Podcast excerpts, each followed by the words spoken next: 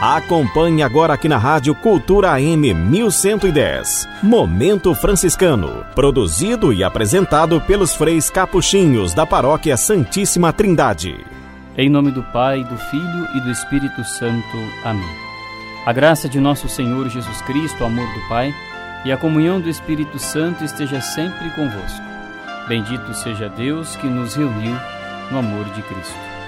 Queridos irmãos e irmãs, paz e bem, este é o nosso momento franciscano e nós queremos iniciar a nossa reflexão de hoje saudando a Mãe de Deus. Salve, ó Senhora, Rainha Santa, Mãe Santa de Deus. Ó Maria, que sois Virgem feita Igreja e escolhida pelo Santíssimo Pai Celestial, que vos consagrou com seu Santíssimo e Dileto Filho e o Espírito Santo Paráclito. Em vós residiu e reside toda a plenitude da graça e todo o bem. Salve ao palácio do Senhor, salve ao tabernáculo do Senhor, salve à morada do Senhor. Salve ao manto do Senhor, salve a serva do Senhor, salve ó mãe do Senhor. E salve vós todas, ó santas virtudes derramadas pela graça e iluminação do Espírito Santo, nos corações dos fiéis, transformando-os de infiéis em servos fiéis de Deus. Amém. Nossa Senhora Aparecida, rogai por nós. Queridos irmãos e irmãs, quero convidá-los a, neste momento, antes de ouvir as palavras do Santo Evangelho, de colocar a sua intenção, a sua oração pessoal para o dia de hoje. O Senhor esteja convosco, Ele está no meio de nós. Proclamação do Evangelho de Jesus Cristo segundo Lucas. Glória a vós, Senhor. Naquele tempo, disse o Senhor: Ai de vós, fariseus, porque pagais o dízimo da hortelã, da ruda e de todas as outras ervas, mas deixais de lado a justiça e o amor de Deus.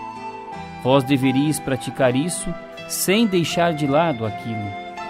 Ai de vós, fariseus, porque gostais do lugar de honra nas sinagogas e de ser descumprimentados nas praças públicas.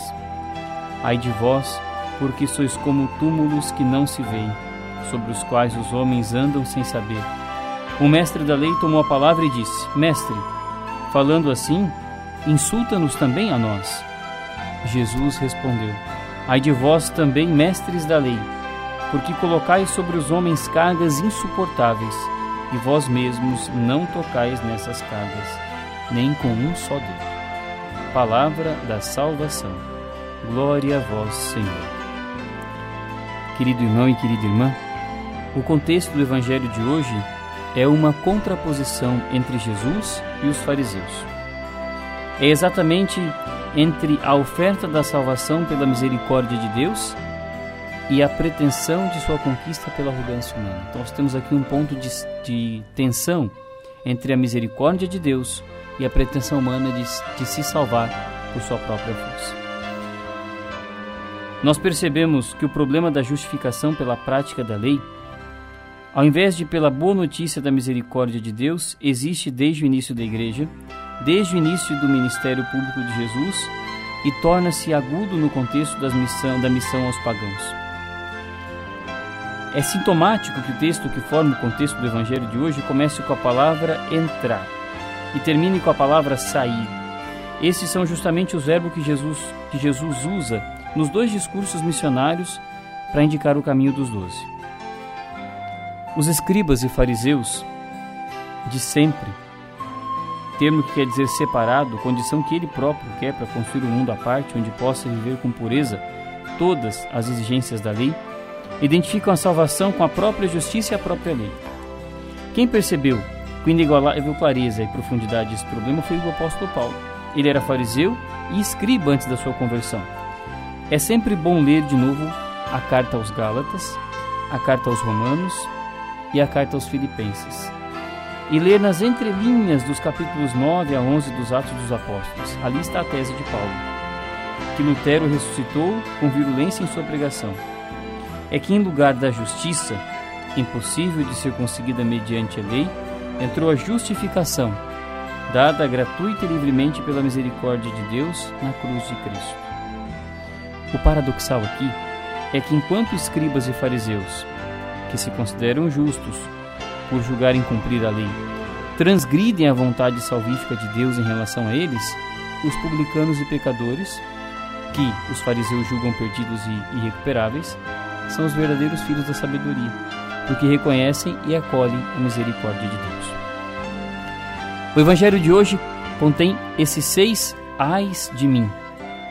Três são para os fariseus e três para os doutores da lei. Estes seis ais de mim deveriam ser suficientes para converter os fariseus e os doutores da lei. Ficando no lugar de um sétimo ai de mim, a bem-aventurança daquele que foi perdoado, porque acreditou na palavra de Deus. Este é de fato a bem, esta é de fato a bem-aventurança de Paulo, fariseu e doutor da lei.